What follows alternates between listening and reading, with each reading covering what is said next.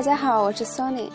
今天我们来学习奥美广告创意五十二条法则中的经典在二十九，学些新点子。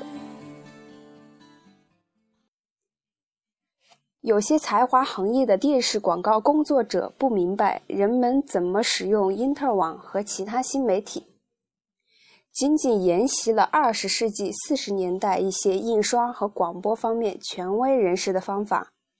而那些人当时认为电视只是带有图画的广播。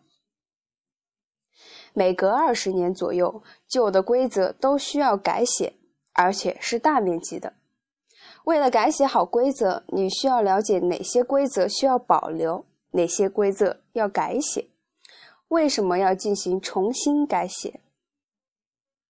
广告界正处在急剧变化的时代。网络是艺人们的需要而出现的新媒体，并且其他形式的广告也被创造出来。我们所有人承担多重任务的能力不断增强，这使吸引并保持观众的关注度变得更加困难，甚至几乎是不可能的。你听说了关于趋同现象的讨论吗？你不必去查找其他的相关信息，只需要看看这个例子就明白了。他说的是一个典型的高中生是如何做家庭作业的。他回到家，启动计算机并戴上耳机，开始播放音乐，然后他登录美国在线的短信系统和他的伙伴闲聊。同时，他把电视换到音乐电视频道，不开声音，只看图像。与此同时，他一边在微软的 Word 文档里写学习论文，一边吃着低热量零食。那么，这与让一个在拥挤的马路上开着汽车、收听着无线广播、想着手机、拿着一杯冒热气的咖啡的成年人收听或收听到的节目又有什么不同呢？很明显，是时候更换一些规则了。但是，问题是你该从何开始呢？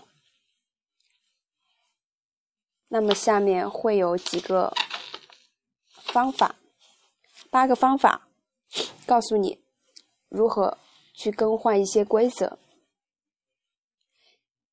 第一个，去找到一些关于营销和广告方面的书籍，多去阅读它们。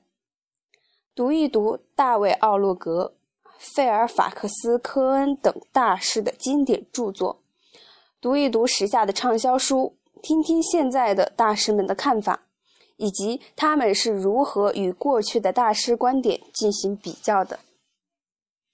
有些新的营销书籍很不错，书中的观点令人信服；有些书粗制滥造，或者纯粹是胡说八道。不要将所有的运用到你目前的职位或情况中去，但即使最糟糕的一些书，通常也有具有价值的内容，你可以把它们运用到日常工作中去。第二个，给年轻人开设一门课程，只有小孩子才会贪心的把所有都据为己有，尽可能的多教孩子一些东西。第三，偶尔去参加一些对你来说一无所知的领域的报告会，旁听神经外科协会的年度会议，或者参加国家房屋建筑协会的年度贸易展览。利用业余时间去参加各项会议，你很可能听不懂大多数内容，这正是问题的所在。当你开始意识到你有多少东西不知道时，你才会打开心扉看世界。第四个，和市场调研人员做朋友，和他讨论你的想法，向他学习现实市场中的经验。那么第五个，倾听你的老板和同事的看法。不管你在哪里上班，你都应该想清楚。有些东西应该学，有些东西不应该学。确定哪些需要你保留，哪些可以运用，哪些则要丢弃。好好思考一番。不要害怕改变。第六个，多读小说，什么小说都行，尤其是一系列最近最流行、最成功的小说家的作品。这些小说家对社会的脉搏了如指掌，搞清楚什么使他们如此成功，什么让他们赚满了腰包，因为最终那也是你要努力为你的客户、你的公司以及你自己所做的事情。第七个就是多上网，研究版面设计，浏览各种网站，想一想广告、立体图片和隐藏图片哪些做得好，哪些做的不好。